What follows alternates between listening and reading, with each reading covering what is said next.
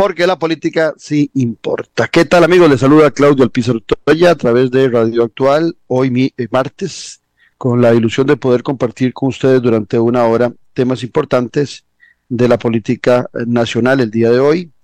Eh, hoy he invitado a Carlos Manuel Echeverría, eh, quien ha sido un, hombre que se ha distinguido por su servicio público, tanto nacional como internacional Carlos Manuel Echeverría fue, sin temor a, equivocarme, uno de los mejores viceministros de planificación que hemos tenido en nuestro país. Eh, no en, en, balde, uno de los hombres que más conoce de planificación o que ha conocido de planificación, no en Costa Rica, en América Latina, don Wilbur Jiménez Castro, lo escogió como su segundo a bordo. Carlos Manuel sabe muy bien de lo que es los temas de planificación, conoce muy bien temas de Plan Nacional de Desarrollo, la importancia que tiene. Además de eso, eh, conoce a profundidad temas ideológicos y la importancia que puedan tener los partidos políticos. Entonces, de todo eso vamos a hablar con Carlos Manuel Echeverría en la parte importante de nuestro programa. Les recuerdo que ustedes pueden accesar el video de este programa en eh, en el Facebook Live de la emisora, que es Radio Actual 107.1 FM. Y también, pues si ingresan a la página de Facebook de Café y Palabras, ahí encontrarán también el, el video para aquellos que están en una posición que les permite eh, disfrutar imagen y sonido, pues ahí está eh, la facilidad que da la tecnología. Y también recordarles que estos programas siempre quedan en todas las plataformas que permite Apple, y, y la que permite también el Spotify después de las 2 de la tarde para que ustedes disfruten tanto este programa como eh, Noches sin Tregua. Ahí guardamos los audios para que usted los disfrute en el momento que crea oportuno. Pero antes de conversar con Carlos Manuel Echeverría, así pienso. Así pienso, con Claudio Alpizar, en Radio Actual 107.1 FM. En estos días eh, he, oído y he, y, he, visto mucha gente discutir sobre una frase que pronunció el presidente de la, de la República, perdón, el presidente Rodrigo Chávez Robles, cuando en una actividad con unos jóvenes que van para Alemania, creo que fue la semana pasada, eh, tratando de darles valor a lo que ellos estaban haciendo, el presidente dijo que cargar racimos de banano no saca a nadie de pobre. Yo el presidente no ocupa que nadie lo defienda y yo soy muy crítico de su gestión y lo seguiré haciendo siempre y cuando el presidente este, o el gobierno comete errores. Eso no va a cambiar en mí, lo he hecho en gobiernos anteriores, los hice en los del PAC, los hice en Liberación Nacional y eso va a seguir siendo mi actitud como analista. Sin embargo, sí, la frase suena grotesca, pero trato de entender de que el presidente Rodrigo Chávez cuando la emitió trataba de resaltar la importancia que tiene estudiar y prepararse. Sin embargo, tal vez el ejemplo que utilizó no fue el más apropiado.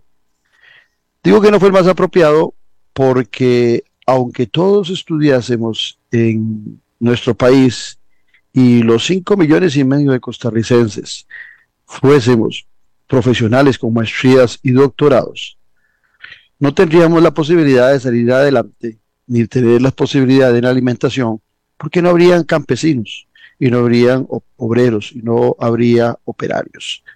Todas las personas dentro del marco de una sociedad son importantes.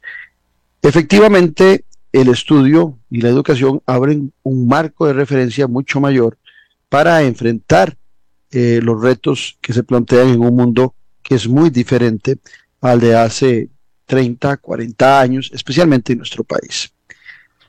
Aquí es donde siento que el presidente quiso resaltar lo que esos muchachos que van a la Olimpiada Mundial de Robótica en Dortmund, Alemania, eh, representaban para esa nueva generación que busca proyectarse con conocimiento.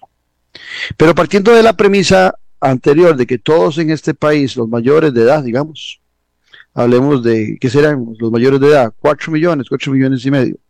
tuviéramos muchos estudios y no pudiéramos dedicarnos a la agricultura, a la siembra del banano, a la siembra del plátano, a jalar los racimos, pues este, estaríamos obligados como país a permitir una migración para que otros vengan a hacer los trabajos que los costarricenses por su preparación, por su nivel, ya no quieren hacer. Y eso está pasando con los nicaragüenses.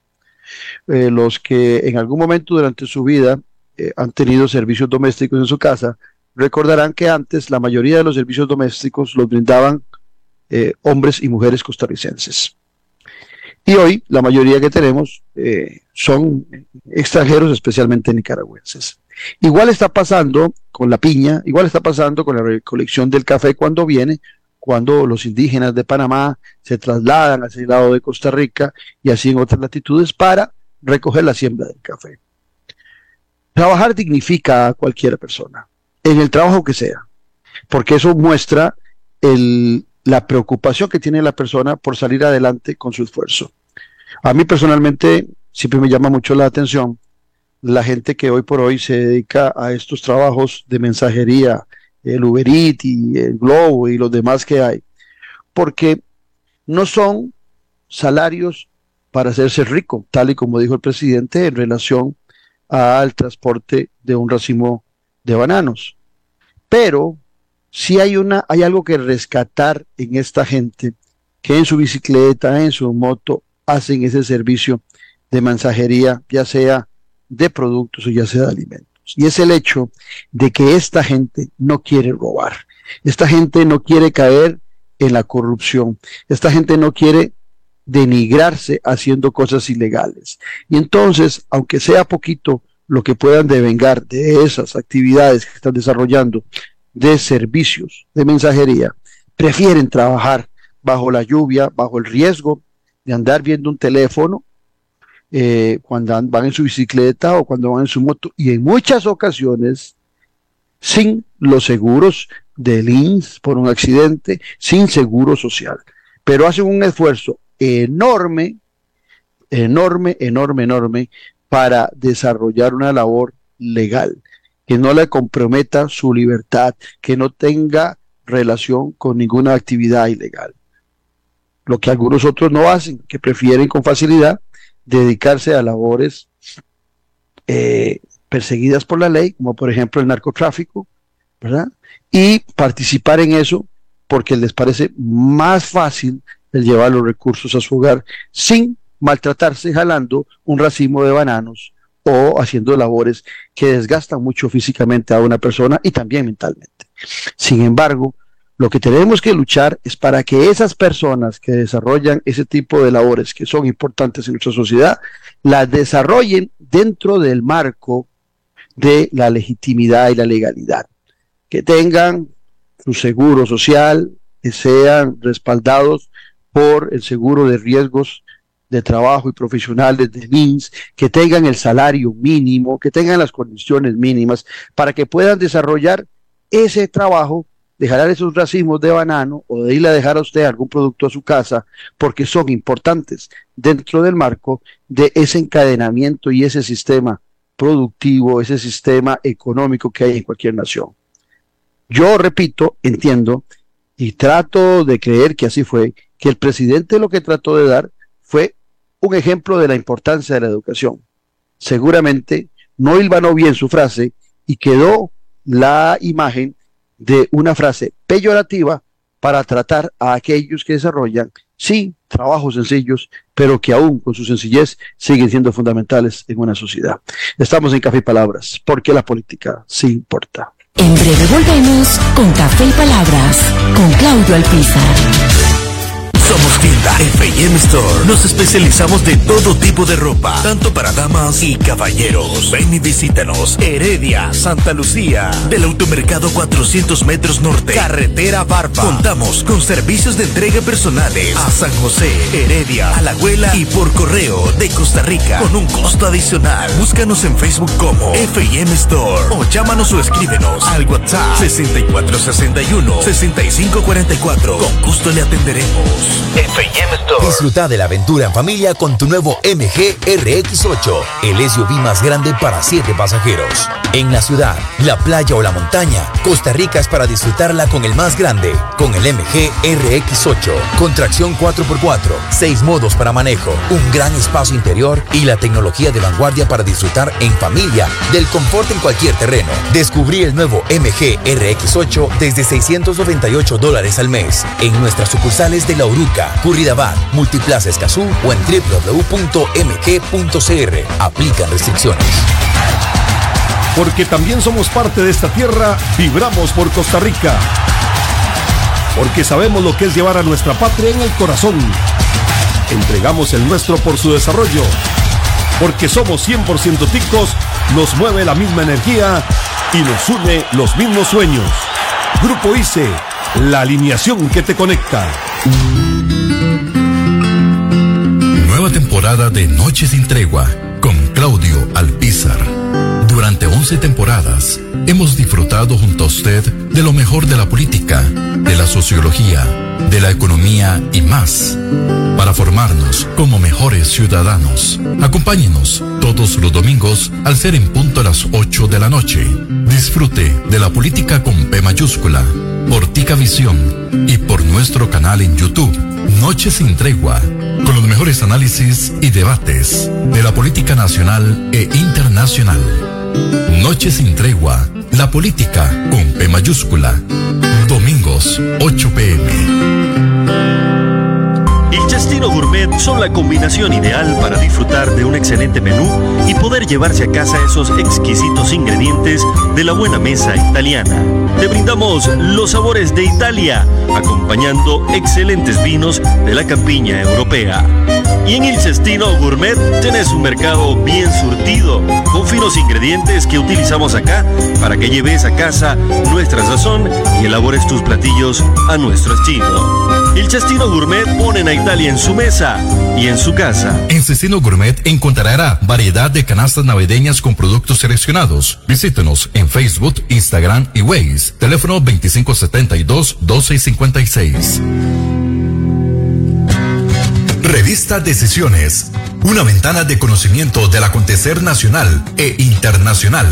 Disfrute de artículos de opinión y ensayos de grandes profesionales de nuestro país y de otras latitudes. Para el buen lector y para quienes desean fortalecer su criterio. Búsquenos en revistadecisiones.com. Contáctenos al WhatsApp 2273 1473. Revista Decisiones. La huella en la política. Estamos de vuelta en Café y Palabras con el politólogo Claudio Alpizar. Porque la política sí importa, acompañados de Carlos Manuel Echeverría, quien ha sido funcionario público aquí en nuestro país y también ha sido funcionario público a nivel internacional, ya tanto eh, en embajada, en el caso de El Salvador, como en algún momento también por un largo periodo eh, trabajó, se desarrolló en el SICA. Eh, Carlos Manuel, como siempre, un gustazo tenerte aquí en Café y Palabras. El gusto es mío, Claudio, y distinguidos radioescuchas eh, y los que están viéndonos también por las redes en Café y Palabras, que es un programa al que me encanta venir por la forma en que lo conducís. Y sé que la audiencia es muy buena también, así que estoy a las órdenes. Eh, me hablaste de que desarrolláramos un tema relacionado con la planificación, con muchísimo gusto, pero no puedo quedarme sin comentar tu magnífico editorial de hace un momento. Muchas gracias. Bueno, desgraciadamente, eh, el presidente de la República, que es un hombre que tiene ideas interesantes para Costa Rica, algunas cosas, mucho de lo que él dice tiene razón, pero tiene el defecto de que se compra broncas innecesariamente. Por ejemplo, el otro día se peleó con la señora de Montessori, sin gracia. No había por qué pelearse, pero él se pelea con todo el mundo. Y luego ahora se pelea también con el campesino y lo deja mal. Yo comparto tu criterio. Eh, el trabajo dignifica y el trabajo que uno pueda hacer, eh, hay que hacerlo. Por ejemplo, a mí me tocó, como, joven, y seguramente vos también, carajillo, eh, yo tuve la suerte de que pude ir a estudiar a, los Estados Unidos. eh, primeramente papá vendió una finca que tenía para que me fuera a estudiar y luego me consiguió una beca de la OEA. Eh, gracias al apoyo que me dio don Bernal Jiménez Monge, que en paz descanse, siempre se lo voy a agradecer cuando estaba en el Banco Central. Bueno, allá en Estados Unidos, eh, yo siempre trabajé después de estudiar. Planificaba mi jornada de trabajo para que fuera a las 7 de la mañana a las 12 del día, de las 12 a la 1 almorzaba y a la 1 y media estaba trabajando. ¿Dónde trabajaba un estudiante? Bueno, si era otoño, peinando hojas, recogiendo hojas en las casas de los barrios campesinos. Si se venía, ya cuando se venía el invierno, había que pegar unas segundas ventanas que les ponen a las casas para insular, para mantener el calor. Eh, después me conseguí un trabajo como bodeguero en una tienda de antigüedades, que recibía por lo menos dos containers por semana. Y yo trabajaba ahí con gente de muy bajo nivel de Boston. Yo estudiaba en Boston, con muy bajo, de muy bajo nivel en Boston. De ellos aprendí muchísimo.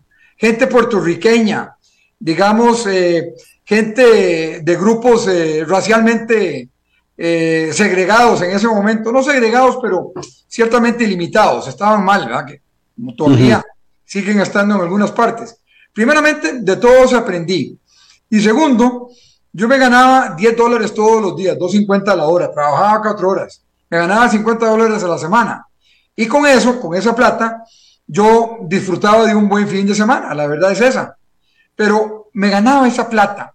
Y a mí, desde Carajillo, en mi casa, nos enseñaron a todos, a mis primos y a mí a trabajar. Cogíamos café.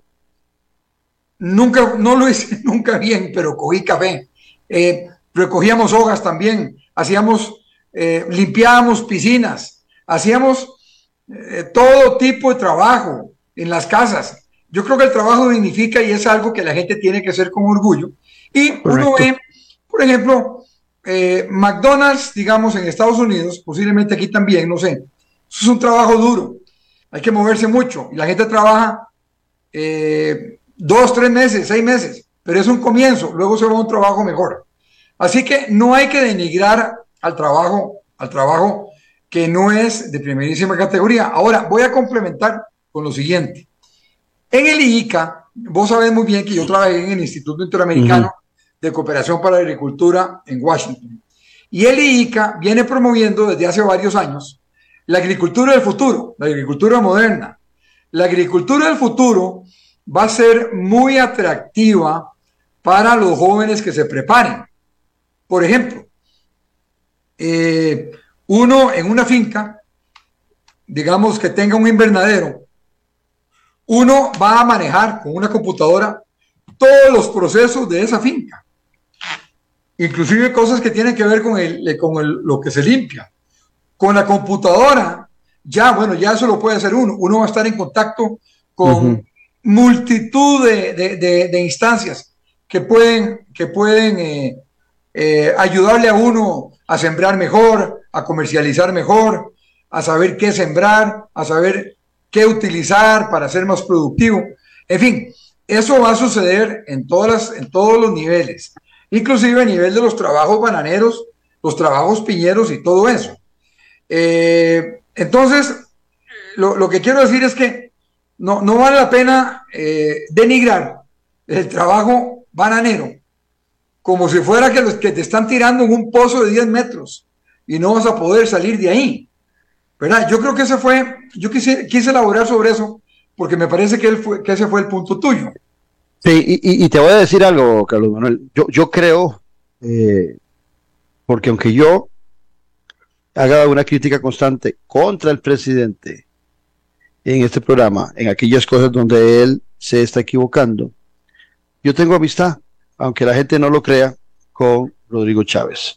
A pesar de las diferencias que tuvimos en un programa de televisión donde dice evidente que desconocía algunos temas de la administración pública, tengo amistad, yo puedo sentarme con Rodrigo Chávez a conversar. Y Rodrigo Chávez viene, es producto, sí, eh, llega a ser 30 años, eh, un alto funcionario del Banco Mundial, Eh, hoy Rodrigo está pensionado, debe tener una pensión que ronda los 20, 25 mil dólares del Banco Mundial, que se ganó en ese largo trayecto. Pero Rodrigo es producto de una sociedad como la costarricense, donde vos, yo y tantos tuvimos oportunidad de educarnos en lo público, algunos tenían la posibilidad de lo privado, algunos salían en beca.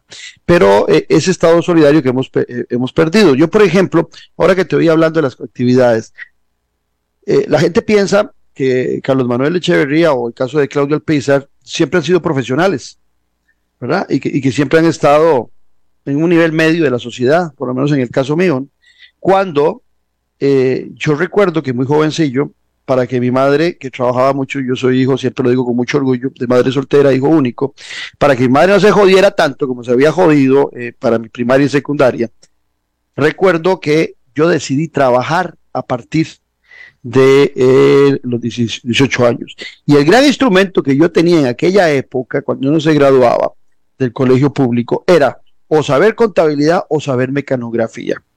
Y yo lo que sabía era mecanografía. Entonces empecé a trabajar como perforador de tarjetas eh, en el Banco Anglo, un añito, y después me pasé para la Universidad de Costa Rica. Pero paralelamente, tuve otras actividades. Con Robert Ayón, un buen amigo, que Dios goce, eh, íbamos al, a Tucurrique a traer pejibayes que le comprábamos a la familia de Robert, llenábamos el pick-up y nos íbamos a la feria del agricultor de Tibás y de Zapote a vender pejibayes.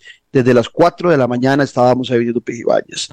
¿Qué es lo que te quiero decir? Hay actividades alternas. Cuando tuve la, la aventura de tener un restaurante, como no tenía plata para planilla, yo fui cajero, de mi restaurante. Yo fui salonero de mi restaurante eh, porque ocupaba desarrollar esas actividades. Y uno lo hace con mucho orgullo, tratando de sacar adelante no solamente sus estudios, su preparación, sino también en esa época de los pejibayes. Mira, Carlos, tener unos enquillos para el viernes y se vaciló con los amigos. Ella ibas a la feria eh, con el jeans más viejillo y con, la, con una camiseta y de la noche con la bolsilla, con unos cinquillos que te había ganado en la Feria del Agricultor, en el caso mío, yo recuerdo que me iba a, alguna discoteca, recuerdo, por ejemplo, una que me gustaba mucho, que estaba ahí en eh, Top One, que estaba en donde estuvo eh, aquel negocio de Paco Navarrete, el piano bar, que entonces ah, transformó en Pero entonces uno guardaba sus cinquillos y después salía. Entonces, ahí es donde yo creo que el presidente Rodrigo Chávez también eh, lo, lo, desarrolló, porque yo de estos temas he hablado con, con, con Rodrigo, pero se equivoca cuando utiliza, por ejemplo, cuando utilizó lo que vos decías de Montessori. Yo tuve mis hijas en un kinder Montessori y sé lo que significa científicamente el desarrollo de la preparación de los niños desde eh, eh, el sistema Montessori. Y el presidente cuando una periodista le pregunta este, si, si él es muy eh, dictatorial o, no le da la oportunidad a su gabinete. No, es que dice, mi gabinete no es como una escuela Montessori, donde cada quien hace lo que le da la gana, cada chiquito. Eh, eh, o sea, fue una, fue una forma peyorativa de hablar de un sistema científico demostrado. Igual utilizó la frase del racismo, pero estoy seguro que no lo hizo con mala intención. Sí, yo pienso lo mismo, pero comete, comete esos errores, ¿verdad? Inclusive en el caso de Montessori, pucha, lo que nosotros necesitamos, francamente, es menos gente masificada. Necesitamos más gente que piense eh, eh, dentro de un marco social, jurídico, que, ético, moral, que tengan pensamiento propio. Y eso es lo que el Montessori saca. Mira, me estaba riendo ahora que estabas hablando porque mi tata insistía mucho en la mecanografía. Y no tenía ni idea de que las computadoras iban a llegar. O sea, yo te estoy hablando de los años 60. Claro. Y yo estuve como en 10 escuelas de mecanografía, Smith Corona, American Business. yo, yo también. estuve en una, en San José, estaba en los altos de Monumental, no me acuerdo ni, ni cómo se llamaba, bueno, altos de Monumental en aquella época. Pero me, me, me, me ya la palabra huevado está aceptado por la Real Academia, me ahuevaba porque eran puras mujeres. Y yo era el único hombre. no, para mí, a, mí, a mí eso es lo que me gustaba. Era pura mujer. Pero yo me sentía raro entre un montón de mujeres que estaban ahí. Es que, es que era. Secretariado. Exactamente. pero te voy a decir una cosa, Carlos. Cuando yo di, exacto, a mí me sirvió claro. para hacer mis pruebas en el Banco Anglo, porque uno hacía unas pruebas largas para entrar a un banco. No era que entrabas, no, no, unas pruebas de recursos humanos. Pero ¿sabes por qué me sirvió? Porque este teclado que tengo yo al frente y que vos lo tenés al frente, es el mismo teclado de la máquina de escribir. Claro, claro. Mis hijas gozan porque yo uso los 10 dedos para escribir. Los jóvenes hoy son como una gallina, con dos dedos tienen una gran velocidad, ¿verdad? Usan los dos dedos índices para digitar. En el caso particular, mis hijas dicen, papi, pero ¿cómo usted maneja eso tan, tan, tan rápido? Le digo, hey, porque lo aprendí cuando aprendí mecanografía. Es el mismo diseño, inclusive el, la colocación de los números en la computadora es la misma colocación, el punto, los números, todos, el enter de, de, los números, es el mismo de las calculadoras manuales. Eh, bueno, ahora que dice Jesús Rojas González, que si conocí a Matilde, la computadora, fue mi primera computadora con la que trabajé. Había un concurso que se llamaba Gánele a Matilde y era una lectora de tarjetas perforadas, ¿verdad? Y, y, por supuesto que los trabajos llegan a cambiar, eh, Carlos Manuel, y, pero alguien tiene que hacer el trabajo, o si no, habrá que importarlo. Por ejemplo, Singapur. Cuando decimos Singapur, suena muy grande. Singapur es más pequeño que San Ramón. Así es. Y tiene 5 millones y medio de, gente viviendo, de ciudadanos en Singapur. E, imagínense meter a todos los costarricenses en San Ramón.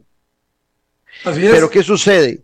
Ahí no producen absolutamente, dan servicios, eh, eh, tienen eh, inteligencia, desarrollan tecnología y tienen que comprar absolutamente todo lo que comen. Todo, todo, todo, todo, todo. no hay un solo producto de alimentación que se ha producido en Singapur. Ahí la seguridad alimentaria es por el trabajo de ellos, a como, lo venden, al, como, lo venden al mundo. Eso les da la seguridad alimentaria. Es interesantísimo. Sí, eh, eh, pero entonces nosotros a veces desdeñamos, por ejemplo, eh, a partir de la frase del presidente, de lo, lo, lo, que, lo poquito, lo que fuimos desarrollando en nuestra sociedad, y lo que nos permitió invertir en que la educación privada y secundaria fuera gratuita, Carlos. Eh, eh, eh, pensar cuando pensamos en, en 1900, en los años 40, en la Universidad de Costa Rica y universidades públicas, todo era sobre la base de la producción agrícola del café. Mira, aún a mí cuando, cuando, cuando fui viceministro, que yo te agradezco mucho que mencionaras eso y en realidad y que pues me dieras un calificativo también inmerecido pero sí le puse duro, pero cuando fui viceministro con don Wilbur eh, como ministro y don Rodrigo Carazo como presidente, el café todavía era el 50% de las exportaciones de Costa Rica. Ahora es menos del 7% y una gran parte es industrializado. Es que el país se ha ido cambiando. Correcto, correcto. Sí, la, la, antes exportábamos el café en, en semilla y en sacos. Hoy lo exportamos como producto terminado. Y entonces es, es posible que hoy el café, la exportación de café, nos genere más réditos al país porque usamos tecnología y porque ya no somos eh, solamente eh, vendedores masivos del grano. Producto terminado, producto terminado, licores, café, chocolates de café. Sí, bueno, entonces ve que interesante cómo esta conversación que empieza por el racimo de bananos nos va a llevar a la importancia de un plan nacional de desarrollo. Sí, señor. ¿Verdad? Porque pienso yo, Carlos, vos como el experto, eh, cuando un gobierno eh, se plantea llegar a gobernar, eh, lo primero que se plantea es un plan de gobierno, un programa de gobierno, y el programa de gobierno debería traducirse en pocos meses después en el Plan Nacional de Desarrollo. Ahora te pregunto, vos por tu experiencia, el Plan Nacional de Desarrollo eh, no puede ser, como hasta la fecha lo hemos venido haciendo, que cada cuatro años cambiamos de documento y hacemos un acto muy bonito ahí en el Médico Salazar, en el Teatro Nacional, donde se presenta el Plan Nacional de Desarrollo. Pero el Plan Nacional de Desarrollo, Carlos, debería ser de discusión nacional de los diferentes sectores y debería ser al menos por ocho años. ¿Para qué? para que ah, las políticas de largo plazo que requieren ocho o más años se puedan establecer. Pero nosotros presentamos tarde el Plan Nacional de Desarrollo. Ve que el actual gobierno todavía no lo ha presentado y, no hay visos de que se presente pronto y ya pasaron seis meses. Eh, en otros gobiernos anteriores ha durado hasta diez meses, hasta un año de presentar el Plan Nacional de Desarrollo. O sea, ya cuando se presenta, ya ha avanzado el gobierno. Y lo que queda tiempo es para políticas de, de corto plazo, ni siquiera las de mediano plazo que requieren cuatro años mínimo para empezar a desarrollarse. ¿Cuál es la perspectiva del experto de Carlos Manuel Echeverría sobre la planificación y sobre la importancia de un plan nacional de desarrollo? Una pregunta, Claudio, vos, yo te considero un hombre de economía de mercado, ¿ah? que, que, en el mercado, o sea, pusiste inclusive un restaurante y competías, con, competías con otra gente que producía. Pero, sí, eh, tuve, tuve, tuve boutiques y, y, el programa de radio y televisión son míos, soy un pequeño empresario.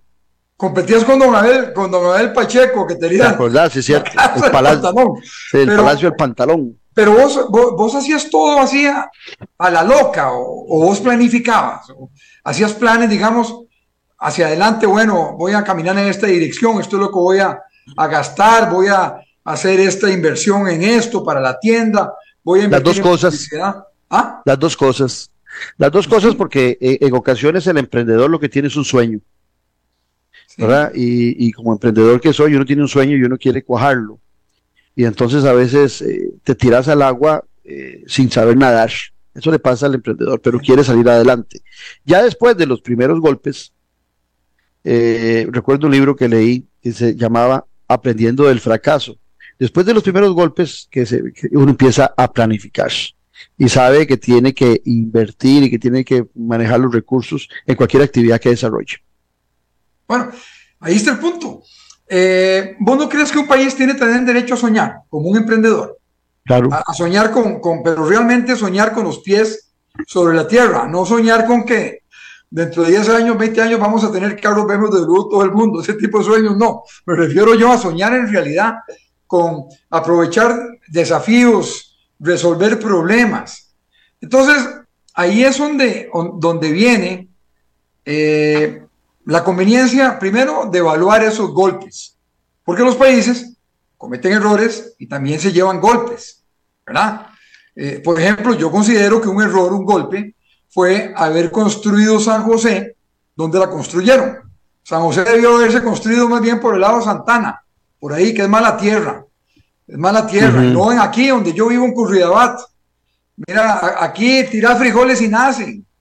Pero en fin, entonces eso nos lleva a que, al igual que las personas, los países deben planificar, deben planificar en qué van a invertir, deben tener muy claro primero qué es lo que les interesa, qué quieren resolver, ok, quieren tener una sociedad más justa. Bueno, yo creo que ese ha sido el espíritu de Costa Rica desde sus inicios.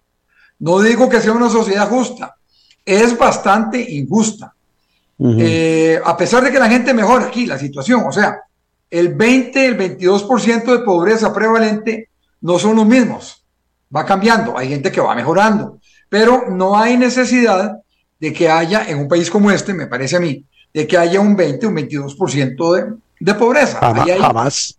Eh, eso no debería ser. O sea, aquí debería, debería haber, y eso es, un, eso es una cuestión, y eso me lleva a lo que estás hablando a ocho años. No, yo creo que debería ser por lo menos 25 años. Y te voy a decir quién me lo dijo en un momento. Porque en 25 años vos podés decir, bueno, un objetivo muy grande de este país es que todo el mundo, según sus habilidades y sus capacidades, tenga una plataforma digna de despegue.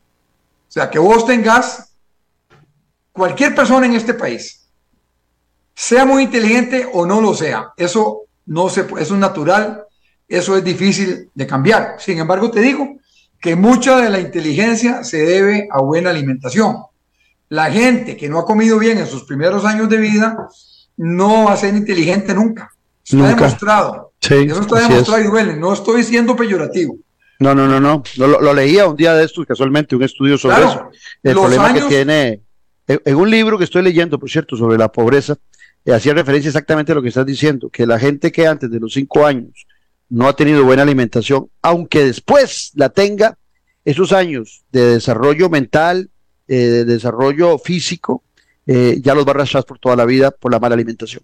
Exactamente. Sí, porque las neuronas se desarrollan en esos años y también físicamente. Eh, física, en eso hemos mejorado. La gente ahora en Costa Rica es más alta. Vos ves los jugadores de fútbol. Yo me acuerdo cuando yo empecé a ver fútbol y yo jugaba fútbol en los años 60, por ahí, la gente era chiquitilla. Sí, acordate de los chaparritos de oro, ¿verdad? Que hablaban una selección de Costa Rica que fue famosa en unos panamericanos. Chaparritos por algo le decían, por algo le decían los chaparritos de oro, eran chaparros. Eran, sí, eran chiquititos. Bueno, entonces eso nos lleva a que sí, debería, primero que nada, Costa Rica no tiene sueño, un sueño común, colectivo. No lo tiene. Y, ese, y sin ese sueño es muy difícil planificar a largo plazo. Y vos tenés razón. El país tiene, en base a ese sueño, el país tiene que establecer ciertos objetivos grandes a largo plazo. Eh, yo creo que cuando Jesús Jiménez Zamora decreta que la educación a nivel escolar, a nivel de primaria, es obligatoria para todo el mundo, pagada por el Estado, él está pensando en un sueño de un país muy igualitario, donde todo el mundo con la educación pueda trabajar en algún campo. Entonces, ¿qué nos lleva a eso? Bueno, época moderna. A mí me tocó, a mucha honra, ser parte de la Comisión de Reforma Administrativa del Estado costarricense, con don Wilbur, a quien tanto vos y yo queremos mucho, y yo le debo mucho a don Wilbur, los cuatro años que estuve con él almorzando con él, y me dio un doctorado en, administración pública. Lo que yo sé, lo sé por don Wilbur y lo sé por la experiencia, prácticamente. Pero en la, en la COREC, en la Comisión de Reforma Administrativa del Estado costarricense, llevamos a una persona que los que lo conocieron tienen que admirarlo. Vos lo conociste yo también. No hay nadie en este país que haya conocido al ingeniero Jorge Manuel Dengo, Correcto. Y no lo admire. Qué lástima, caramba, esos prohombres nos faltan hoy en día. Don, don José Manuel lo llevamos a la Coreca. Ahí estaba Juan Manuel Villasuso, estaba Carlos Vargas Pagán, estaba Don Wilbur, estaba Johnny Mioño, escribe mucho en el periódico, contribuye mucho, tosudo como nadie, estaba eh, este señor, eh, caramba, guatemalteco, costarricense, de segundo apellido Fong, que es que fue catedrático en la Universidad de Costa Rica. Ahorita me acuerdo. Ah, Justo Aguilar Fong. Justo Aguilar, Justo Aguilar Fong, exactamente. Y eh, el gran Rodolfo Solano Alpizar, pelota Solano. Ah, no, Solano Orfila. Perdón, Orfila, claro. Y, estaba eh, Vargas Pagán también. Sí, Carlos Vargas Pagán. Sí, era, era, era, eh, era, eran cuatro y cuatro. Cuatro, exactamente. Del, época del bipartidismo. Y llegó, llevamos a don Jorge Manuel Dengo para, porque le tomamos el criterio a, a varias gente. Y don Jorge Manuel Dengo decía, tiene que haber un plan común, común, que no cambie cada cuatro años. Eh, lo que puede cambiar es la forma de caminar en esa dirección. Exactamente, pero, hay una columna vertebral, hay un esqueleto, una columna vertebral. Yo, yo, siempre digo, yo siempre digo, ahora que vos decías eso, planificación, yo siempre digo, ¿quién está pensando en el futuro en Costa Rica? Así es. Eso tiene que hacerlo el Ministerio de Planificación, eh, como cabeza del sistema de planificación y acercar a la mejor gente de los sectores privados, sectores sindicales, las universidades, por supuesto, acercarlos para que todos contribuyan y juntos pensemos en lo que se va a hacer. ¿Vos crees que, vos crees que Corea del Sur, por ejemplo, en 1960 tenía un ingreso de 400 dólares anuales por persona, el PIB per cápita, cuando nosotros teníamos un ingreso de 800 dólares. ¿Vos crees que es una casualidad? Corea del Sur. No. Ahora te hago una pregunta, Carlos Manuel Echeverría. Te manda, por cierto, saludos, Walter Rubén Hernández, dice excelente invitado y tengo varias notas de, felicitación eh, para vos. Eh, Son para vos, más te, bien. Te, pregunto este, lo, siguiente. La planificación cuando se planteaba eh, eh, en algunos casos fue vista como muy ligada al comunismo, ¿verdad? Que, era la, la, Unión de Repúblicas Socialistas Soviéticas la que hablaba de las planificaciones quinquenales. Hoy todo el mundo acepta la palabra planificación, se quitaron ese sesgo de que era un asunto de comunismo planificar, sino que se ve como un asunto, tal y como vos lo planteabas, de urgencia y de, y de importancia nacional.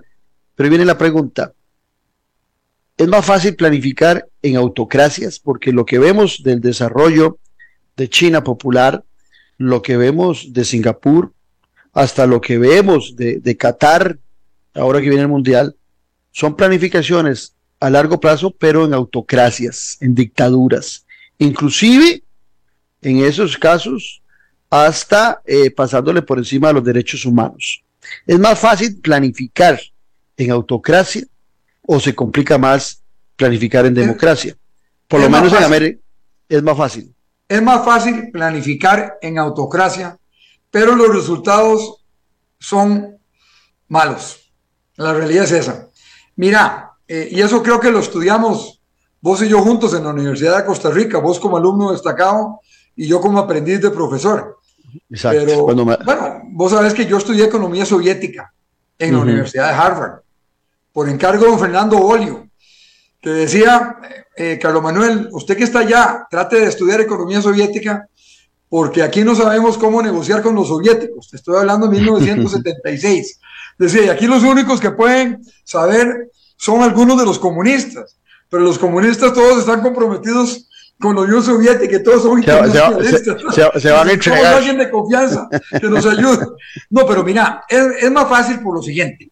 La planificación autocrática, o sea, de, centralizada que llaman, controla precios y controla flujos de productos.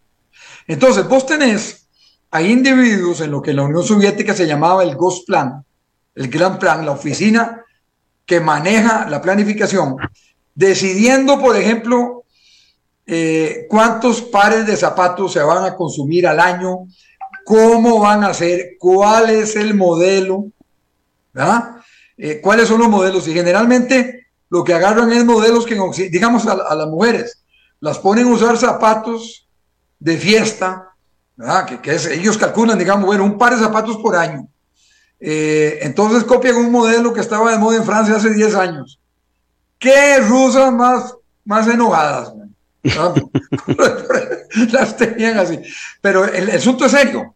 Por ejemplo, decía mi profesor, en la Universidad de, Harvard, el profesor Domar, F. Domar, muy conocido por el modelo de acumulación Harvard y Domar, que eh, en la Unión Soviética era común que al planificador se le olvidara, por ejemplo, las manivelas de los tractores. Entonces dice que era común pasar, por ejemplo, eh, por la fábrica Belarus, estaba en Belarrusia, de tractores, y encontrarse mil tractores ahí parados sin manivela. Pero en el comunismo, en ese sistema de planificación centralizada, no es como en la economía de mercado. Que vos decís, mira, me hace falta un repuesto. Ah, llama a Miami y ahí te lo manda alguien. Y de hecho, yo he conseguido, yo tenía un carrillo que me encantaba, un Pity Cruiser, no conseguía repuestos y yo los pedía a Estados Unidos. Mira, pedía, se lo pedía un primo en Miami que se, que se dedica a eso y me decía, mira, ya lo conseguí, está en, Seattle, en Washington, el estado de Washington. Eh, llega mañana aquí y está en Costa Rica en dos días. Bueno, eso no sucedía. Ahora, sí, la planificación centralizada te puede servir para objetivos muy concretos. Por ejemplo, vos podés reducir mucho el consumo eh, y acumular más capital para producir más al futuro. Eso fue lo que hizo Stalin con mano durísima. Mano durísima. Eh, se puso, gastó la producción, gastaba la producción, llegaron a acumular un 40% del 100% de la producción, 60% era el consumo. O sea, apenas para que la gente sobreviviera. Imagínate vos lo que es que vos ahorres el 40% de lo que vos, a lo que vos te entra mensualmente. Extraordinario. Sí, con 5%, 10% uno sale adelante, pero eso, eso no es sostenible. Stalin lo pudo hacer, primero, porque el que no lo hacía lo fusilaba. A mí personalmente no me gusta, yo soy libertario en eso. eh, soy, soy libertario, creo en la libertad, creo en la democracia, no creo en, los latigazos a la gente. Y eh, eso permitió ganarle a Hitler. Esa fue la realidad. O sea, Stalin creó, acumulando esos niveles, la maquinaria de guerra, las fábricas de acero, de conversión de los minerales en metales, que permitieron eh, desarrollar la industria bélica que le ganó la guerra a Hitler, porque los alemanes perdieron la guerra en el frente este. Así es. Ahora, Carlos Manuel. Pero eso no lo que sirve la planificación participativa. Ahora hablamos ¿Vos de... ¿Vos te acordás que cuando estábamos eh, jovencillos allá en los setentas, lo que se hablaba era de progreso? Y entonces, Carlos Manuel o Claudio, cualquiera de los oyentes, eh, cuando iba mejorando eh, económicamente, se decía que había progresado mucho. Así es. Ya después, a finales de los 70, principios de los 80, empieza a aparecer el concepto de desarrollo. Sí. Y ya el concepto de desarrollo eh, está más centrado en la persona. No es solamente en cuánto tiene la persona en recursos, sino en cuánto tiene esa persona en su formación, en su intelecto, en su preparación. Entonces el concepto se amplía y se le pone un primer apellido, desarrollo humano. Después ya con, la, venida de, la, de la preocupación por el medio ambiente, que Costa Rica es pionera, nosotros teníamos desde los tiempos de Daniel Oduber ya mucha política pública para proteger los, eh, parques nacionales. Los parques nacionales. Rodrigo Carazo, el Parque de la Exactamente. Don Daniel y don Rodrigo fueron aquí los que más hablaron de ese tema. Exactamente. Entonces, ya después le pusimos el segundo apellido, Desarrollo Humano Sostenible. Ahora bien, viene la pregunta y a vos como, como, como, que, como conocer las dos áreas, el desarrollo humano y, y la economía. Por ejemplo, dice Israel Víquez ahí en, redes que, que, el plan de desarrollo nuestro se han vuelto cartas de buenas intenciones. No deja de tener buena razón en lo que está diciendo, ¿verdad? Se hace totalmente de acuerdo. Como una presentación muy pomposa, pero después eh, nadie articula, ni el Ministerio de Planificación, ni nadie articula para ver si se van consiguiendo esas metas. Y, recuerdo a ministros de Planificación haciendo el ridículo los últimos algunos donde daban eh, cifras de si se había cumplido al 5%, el 3%, el 10%, el 100% eh, un plan nacional de desarrollo. Aquí viene la pregunta. ¿Cómo logramos volver a tener esa planificación donde el desarrollo de la persona sea el centro, dentro del marco de una visión muy economicista que existe hoy, en donde no se quiere invertir en nada, donde se restringe eh, toda la inversión social que puede desarrollar un país eh, en aras de poner los números en negro y que no estén en rojo. Y te hago la pregunta, porque si los números estuvieron en rojos para la inversión social, esos números estuvieron bien rojos en los años 40 del siglo pasado, donde el doctor Calderón Guardia se animó a hacer muchas cosas y luego vino eh, Don Pepe. Picado, Don Picado, y después vino Don Pepe y Liberación, y se animaron, a pesar de que tenían números rojos, a planificar para un desarrollo de la persona. Y hoy no, hoy el economicismo nos dice, y lo estamos viendo en, el actual eh, gobierno, donde se cierran todas las válvulas de inversión social porque hay que limpiar a razón del déficit fiscal la economía costarricense. ¿Qué hacemos? Mira, mira claro. Bueno, primero que nada, ya definimos que la planificación es necesaria, que uno no puede hacer de todo con todo y en desorden creo que es importante definir que la economía de mercado ha demostrado ser muy buena para asignar recursos, pero tenés que regularla. Si no la regulás, se monopoliza, se oligopoliza, o sea, se pierde. La economía de mercado misma se, consume, se autoconsume. Bueno, ya tenemos eso claro. Tenemos claro que tenemos que planificar a largo plazo, tener una visión hacia dónde vamos. Eso sí, dejar que en el corto plazo y en el mediano plazo los planes de desarrollo que a mi juicio deben ser socialmente concertados en un país como Costa Rica y funcionando como un marco de la economía de mercado se den, tienen que darse, como un marco de la economía de mercado, o sea, dejar que la economía de mercado funcione dentro del plan. Yo lo que pienso, y tu intervención lo que dijiste es muy oportuno. Yo lo que pienso es que el consenso de Washington, que era basado en la creencia de que la economía de mercado todo lo resolvía y que convertía a los seres humanos en simplemente actores económicos. ¿Ah? Lo que vos estás diciendo ha permeado demasiado. Primero que todo, la planificación en Costa Rica y en gran parte de América Latina durante muchos años perdió mucha vigencia. Se perdió el hervor que traíamos con la ley 5525 de 1974. A mí me tocó colaborar con el país con esa ley de 1978 a 1982, cuando también en el, en el 78 se aprueba la Ley General de la Administración Pública, que van ambas de la mano.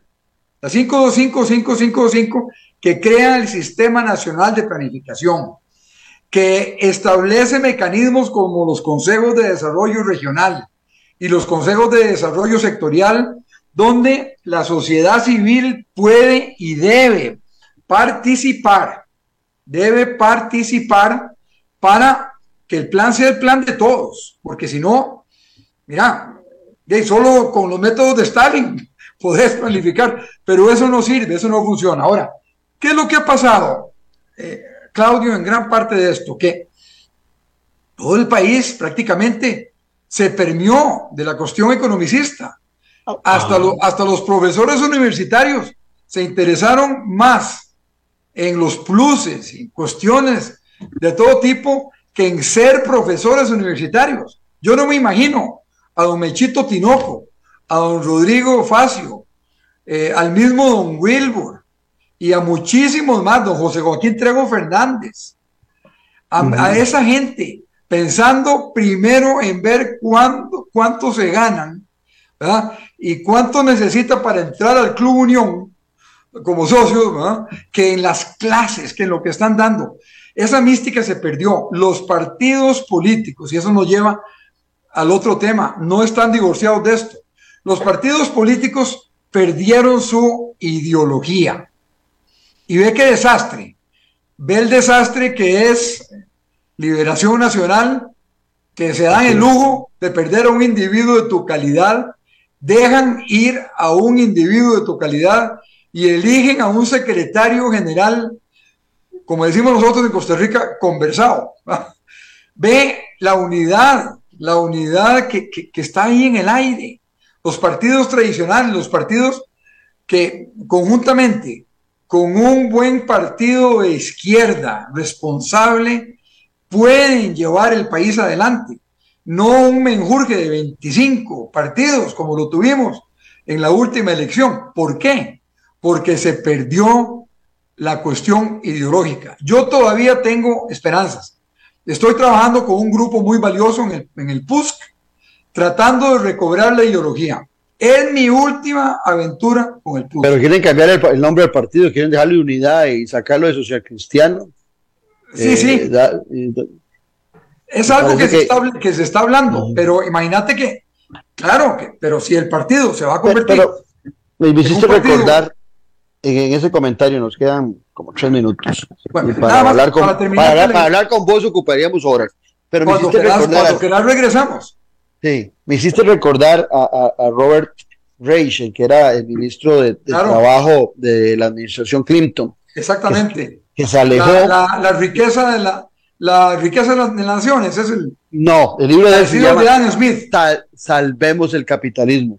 Donde él dice que es un buen sistema de mercado, de, de, intercambio de productos y que produce mucha riqueza, pero no está produciendo eh, el desarrollo de las personas y, está produciendo mucha desigualdad. Cuando alguien, cuando uno, uno, oye el nombre del libro, Salvemos al capitalismo, cualquiera diría, ah, ese carajo debe ser de derecha y debe ser un economicista. No, lo que dice es que el sistema capitalista ha demostrado ser muy productivo, muy exitoso en producción de riqueza, pero que sin el control y sin la participación del Estado hay una acumulación de riqueza y un crecimiento de la, de la ah. pobreza.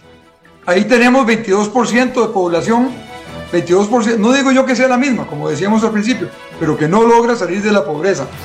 Eh, entonces ahí es donde el tema de la falta de ideología nos lleva a que los gobernantes están todos matriculados con el consenso de Washington, o la mayor parte, y no tienen ese sentido del cual estás hablando vos, que tenía una persona como Robert Wright, profesor de la Universidad de Harvard, por cierto, chaparrito. Chiquitillo, sí. Exacto, pero brillante. Yo no sé si todavía da clases, posiblemente ya no, pero brillante. Eh, donde él tenía esas tesis de que hay que trabajar conjuntamente, planificar y economía de mercado de la mano. Ese es el éxito de Alemania. ¿Vos crees que eso es casualidad?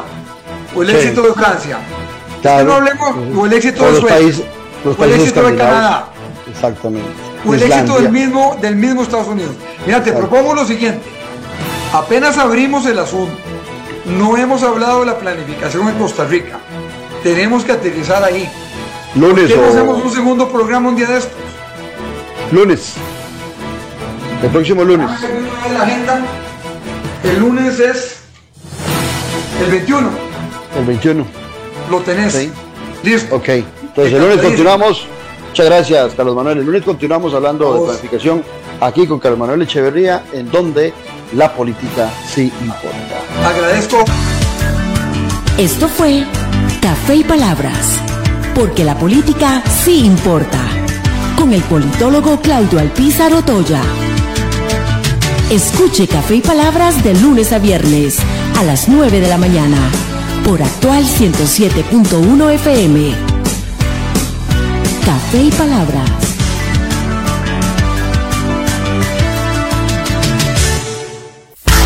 Aquí y ahora, las noticias del momento en actual.